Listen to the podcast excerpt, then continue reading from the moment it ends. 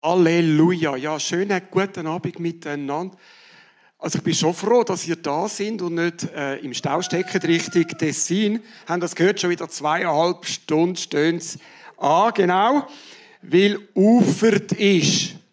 Ja, es hat vor ein paar Jahren eine Initiative gegeben, äh, aus einer politischen Partei, die haben gesagt, man soll alle kirchlichen Viertig abschaffen. Äh? Hat einen Aufschrei gegeben vom Entsetzen. Nein, auf keinen Fall. Ich fürchte allerdings, nicht weil die Leute unbedingt Ufert feiern sondern weil es so schöne Brücke gibt, wo man vier Tage eben ins Tessin. Es sind vielleicht dann nur noch dreieinhalb, weil man den Rest, einen halben Tag steht man im Stau. Aber, also, das ist ja schon ein bisschen der Punkt. Ich verstehe die Politikerinnen und Politiker, die gesagt haben, eigentlich könnte man doch auf Ufert verzichten, weil kein Mensch interessiert es mehr, was da gelaufen ist vor 2000 Jahren. Und ja, es ist auch sehr speziell. Schaut, Ufer gehört zu diesen Ereignissen im christlichen Glauben, wo echt schwierig sind zum Vermitteln, zum Überbringen und irgendwie auch zum Glauben. Und ich mag mich erinnern, vor ein paar Jahren, ich erinnere mich gerade ein bisschen viel im Moment, also vor ein paar Jahren bin ich mit einem Pfarrkollegen zusammen in einer Veranstaltung und der Pfarrkollege ist aufgestanden und hat gefordert, dass man endlich das viele komplizierte, unerklärbare Zeug abschafft im Christentum und nicht mehr weiter vermitteln. Zum Beispiel hat er gemeint, wer kann heute noch an einen dreieinigen Gott glauben? Also, dass Gott drei Personen soll sie aber ein Gott. Das ist ein Ärgernis für viele Leute. Das ist nicht logisch. Drei gleich eins. Funktioniert irgendwie nicht. Und auch ein riesen Hindernis im Dialog mit anderen Religionen, zum Beispiel mit dem Islam, können wir doch darauf verzichten. Nun, ja, wir haben komplizierte Sachen in unserem Glauben, wo sich der Logik nicht so einfach erschliessen. Aber trotzdem, meine Meinung ist, gerade die Sachen, die so schwierig zum Packen sind, zum Verstehen, sind für mich eben ein Hinweis und eine Aufforderung, sich gut mit dem auseinanderzusetzen. Weil, wenn etwas 2000 Jahre alt ist, dann ist es ja ein Wert. Und ich möchte das entdecken mit euch heute Abend, was der Wert ist von beidem. Vom dreieinigen Gott, aber ganz besonders von Ufert. Und Ufert, da möchte ich euch jetzt gerade ähm, äh, ein erstes Bild einblenden, eine Folie, Ufert, oder eben, das heisst Christi Himmelfahrt. Genau, oder? Äh, äh, Nicole zeigt, ne? Ja, ganz auf, einfach auf, einfach auf. Das ist schon ein bisschen speziell, wenn wir äh, ehrlich sind. Weil, Ufert, ja, aufstrecken ist immer gut. Auffahren, wenn du jetzt auffahren wäre ein bisschen schwieriger. Aber, aber warum ist das schwierig? Weil die Vorstellung, dass ein Mensch, der vor uns steht, einfach so mal ufert, auffahrt, eben ufert, das ist wirklich speziell. Und wisst ihr was? Ähm, die christliche Kunst hat auch ein bisschen Mühe gehabt mit dem Fest. Und ich möchte euch zwei Bilder zeigen, wo ich habe ja, das ist eine ganz alte ikonografische Darstellung. Ja, es ist recht, also der Künstler hat sich überlegt, wie, wie zeige ich die Ufert. Also der Jesus, der da in die Wolken rauf entschwindet äh, so der Abdruck von den Füßen bleibt zurück, aber er ist, schwebt, schwebt auf. Und irgendwie sehr verdutzt die fragende Gesichter von diesen Damen und Herren, wo man das Gefühl hat, die wissen nicht so recht, was dazu sollen denken oder darüber sollen denken. Spannend, oder nicht? Äh, ein anderer Künstler hat das ein bisschen anders probiert darzustellen. Ich finde es nicht wirklich glücklicher. Der Jesus in einer so einer Schale in einem Osterei, ich komme nicht raus. Oder? Und irgendwie so vier, vier Engel, die da aufbuxieren in den Himmel, ist irgendwie ein bisschen ungelenk. Und ja, es, zaubert uns ein Lachen aufs Gesicht, die Darstellungen, wenn es darum geht, also, dass wir uns vorstellen, wie der Jesus von dieser Welt zurück in den Himmel ist. Das Fest vom Morgen, wo man daran denkt. Und weil wir, wir ja ein Lachen auf dem Gesicht haben, wenn wir das so gesehen haben, habe ich gefunden, mich erinnert Tufert immer an eine legendäre Szene aus einer sehr legendären Serie, die ich als junger Burst extrem gerne geschaut habe. Und ich möchte die euch nicht vorenthalten, weil es gibt in dieser Serie legendäre ähm, Szenen, Momente, die immer wieder vorkommen. Und die zeige ich euch jetzt gerade. Ähm, der Kirk. Der Kirk vom Raumschiff Enterprise. Der, der Chef, der Kapitän. Er er hat auch Auffahrten erlebt. Schaut an. Ups. Den musst du jetzt geben. Scotty, beam me up. Surprise.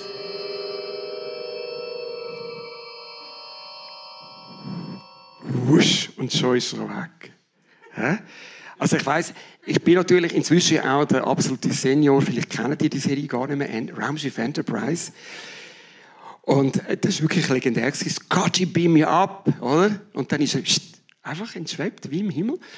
Gut, jetzt sind wir nicht mehr wirklich sehr seriös. Und ich will wirklich nicht die Auffahrt lächerlich machen, weil, meine Lieben, die Auffahrt ist wirklich für uns enorm wichtig.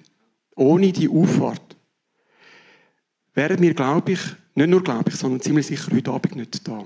Ohne die Auffahrt würde es nicht seit 2000 Jahren Menschen geben, die behaupten, sie erleben die Gegenwart von dem Jesus Christus.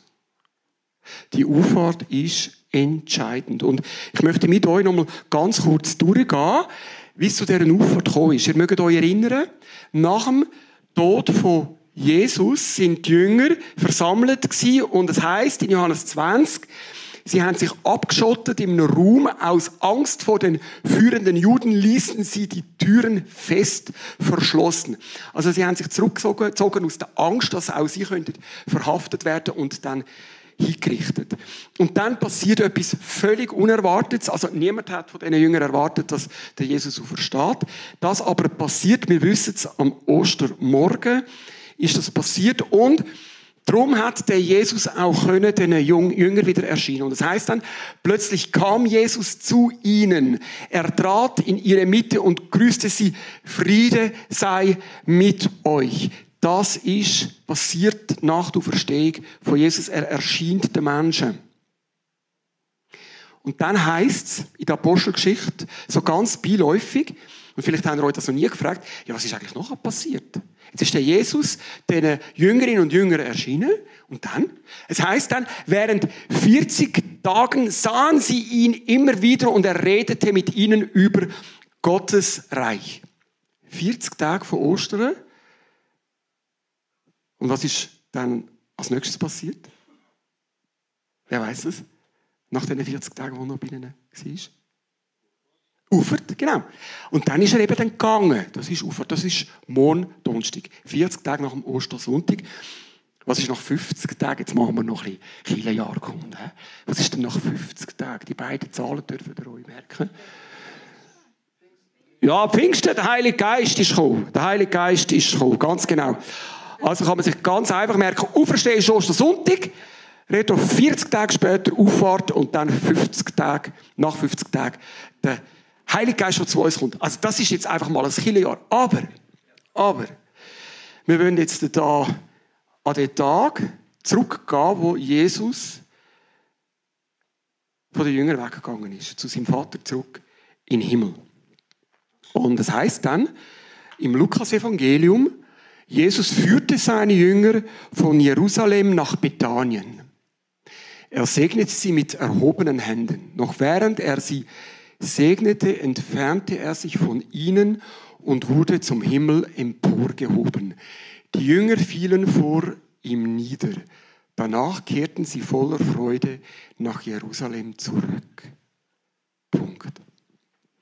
Und wisst ihr, was ganz erstaunlich ist an dem Text? Der Text beschreibt knochentrocken, unglaublich sachlich, eine einmalige Angelegenheit, die es in dem Universum wahrscheinlich nur einmal gegeben hat, zumindest auf dieser Welt. Knochentrocken. Ich kann euch sagen, so Ereignis, so Gottes Erscheinungen auf der Erde und dass sich dann Götter auch wieder entfernt haben, das gibt es auch in der Religionsliteratur von damals durchaus. Nur, es gibt einen riesen Unterschied. Wenn so Götter erscheinen und sich dann wieder äh, abheben, dann ist es immer beschrieben als ein Ereignis mit viel äh, Primborium, mit, mit Knalleffekt. Das muss man so ein bisschen unterstreichen. Da knallt es im Himmel, da blitzt, da donnert es im Minimum. Das muss man unterstreichen. Und jetzt schauen wir mal den Text an. Knochen trockener geht es nicht. Und wisst ihr was? Das ist erstaunlich. Weil der Evangelist Lukas, der das geschrieben hat, der ist doch offensichtlich so felsenfest überzeugt gewesen von dem, was da beschrieben wird, dass das passiert ist, dass er es gar nicht für nötig gefunden hat, noch ein paar Knalleffekte einzubauen. So, Peng, und es blitzte und die Engel erschienen und hoben Jesus empor unter glühendem, speienden, weiß ich was. Okay? Das wäre so die antike Literatur. Da kommt der Lukas und sagt einfach, noch während er sie segnete, entfernte er sich von ihnen und wurde zum Himmel emporgehoben. Meine Lieben, das ist für Historiker ein bisschen Strub. Und durchaus ein Hinweis, dass da etwas beschrieben wird, was einfach stattgefunden hat. Ohne, dass man es muss, mit sehr viel Glimmer leuchtender machen, weil das Ereignis an und für sich so unglaublich stark ist. Erstaunlich. Wir schauen jetzt, doch noch ein bisschen an, weil das ist ein bisschen knochentrocken. es gibt so eine schöne Szene, äh, ein Ausschnitt aus der Bible-Miniserie, und das möchte ich euch nicht vorenthalten, dass wir so ein bisschen gestimmt werden in das Auferstehungs-, äh, Auferstehungs-, das Auffahrtsfest.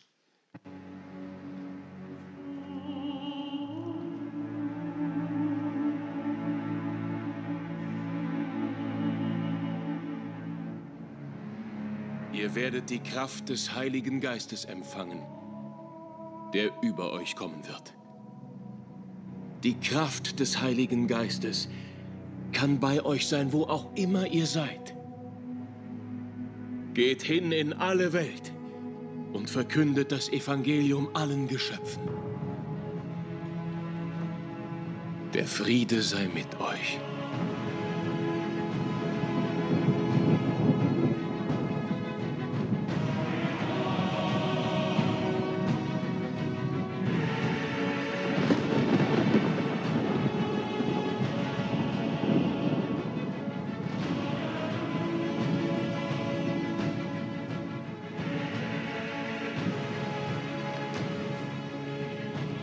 Meine Brüder, meine Schwester, tun wir, was er uns aufgetragen hat.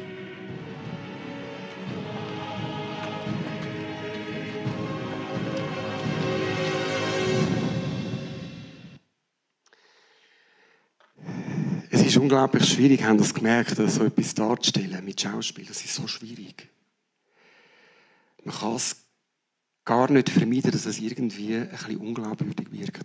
Und das ist jedes Ereignis, das einmalig ist. Ebenso wie die Auferstehung auch. Und trotzdem, ich finde es ganz interessant, niemand, niemand in der ersten Generation, wo der Christ hat, das je anzweifelt.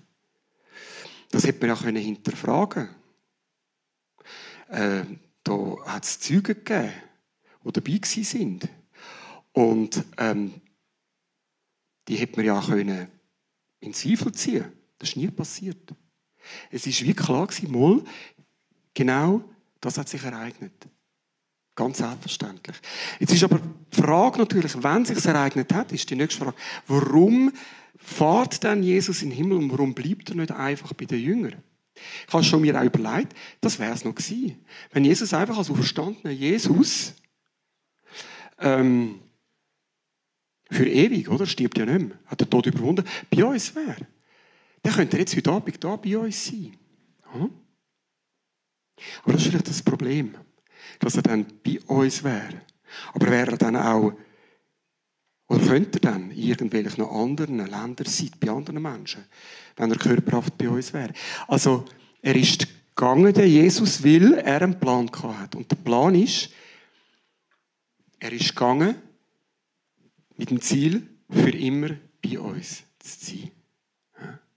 Jesus ist gegangen, ist zum Vater zurückgegangen, damit er immer bei uns kann sein.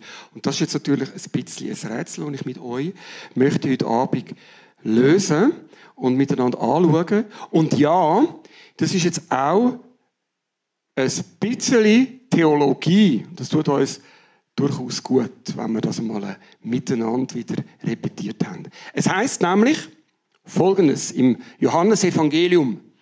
Da sagt der Jesus, bevor er gestorben ist, der Jünger, als Ankündigung, was passieren wird, sagt er, ich werde den Vater bitten, dass er euch an meiner Stelle einen anderen Helfer und Tröster gibt, der für immer bei euch bleibt.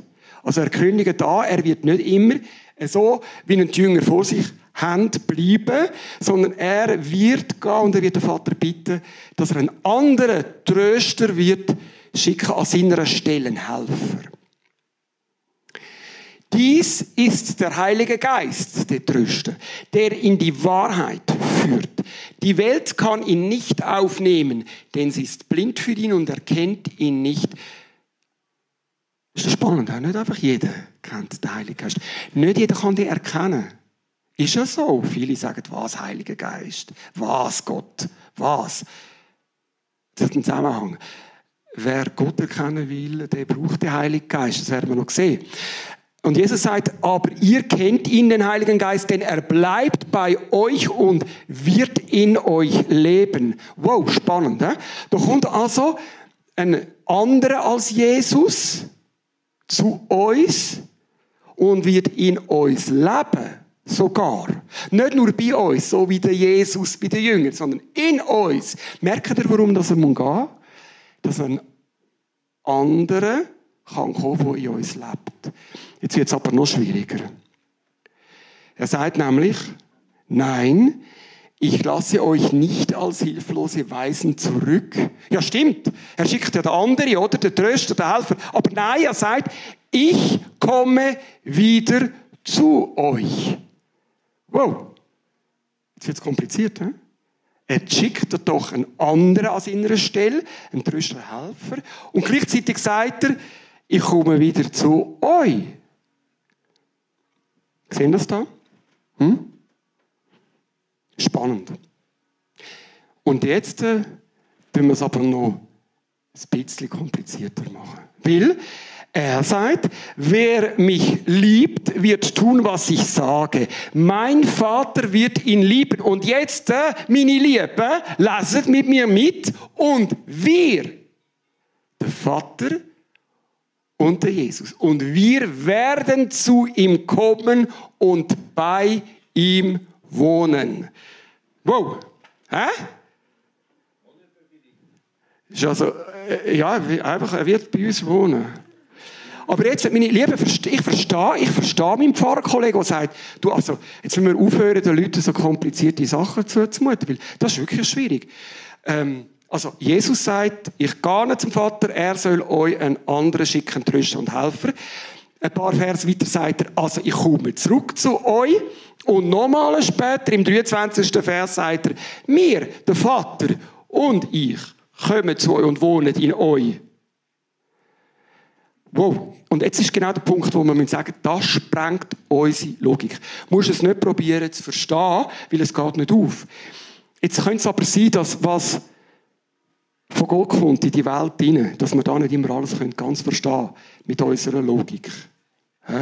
Wir verstehen ja auch nicht, dass zum Beispiel ähm, Zeit relativ ist. Das kann man fast nicht verstehen. Aber Zeit ist nicht immer gleiche Zeit, das hat man nachgewiesen, das weiß man. Wahnsinnig komplizierte Sache in dieser Welt, die man gar nicht so recht begreifen können. Das gehört dazu. Das ist etwas, wo das Geheimnis von Gott in die Welt hineinkommt und das sprengt, was in dieser Welt kann begriffen werden. Wir bringen es nochmal auf den Punkt. Der Vater schickt den Helfer, eindeutig, das ist der Heilige Geist. Der Jesus kommt zu den Jüngern zurück, sagt er. Das ist der Heilige Geist. Der Heilige Geist ist auch Jesus. Und der Vater und Jesus wohnen in den Jüngern, sagt Jesus. Das heißt, der Heilige Geist ist auch der Vater und Jesus bei uns. Und jetzt in dem Moment können wir es, im kurzen Moment können wir es packen. Die Dreieinigkeit. Nämlich, dass sie zwar einzeln selbstständige Personen sind, auch einzeln handelt und trotzdem in einer Art und Weise zusammen vereint, wie wir uns das gar nicht vorstellen können. Das ist unser dreieinige Gott. Der Vater und der Sohn, die leben durch den Heiligen Geist für immer in den Menschen, die ihn lieben. Das ist eigentlich die kürzestmögliche Zusammenfassung von dem, was wir glauben. So, und jetzt ähm, ähm, möchte ich schon lange, du musst davon etwas sagen.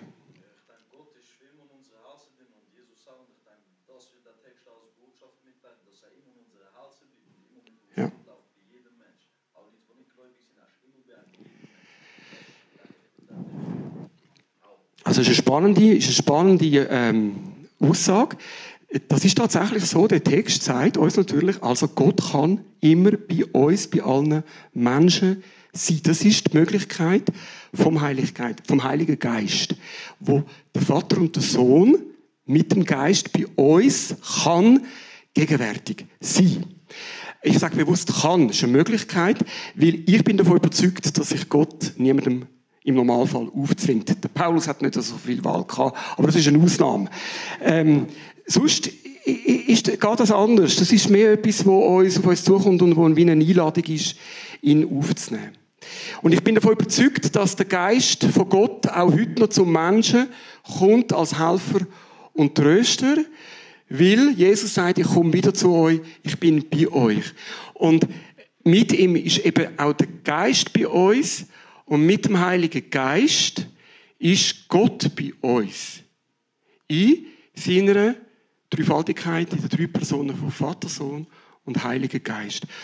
Und mir ist jetzt aber ganz wichtig geworden, beim Vorbereiten, dass das nicht jetzt einfach trockene Theorie bleibt. Eine Theorie, wo man sagen kann, ja, das glauben wir Christen.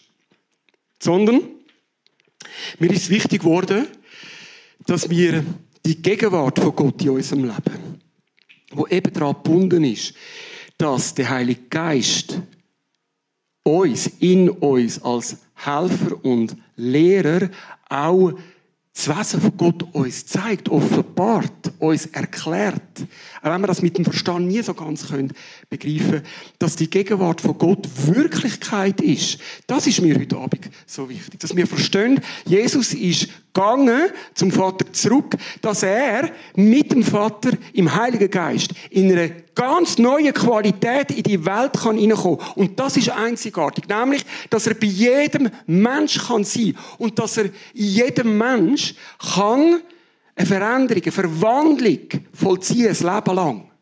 Dass wir das glauben, dass wir das sehen, dass wir uns über das freuen, morgen an dem Auffahrtstag, dass Jesus gegangen ist, dass er heute bei uns kann sein in dieser unglaublich einzigartigen Qualität.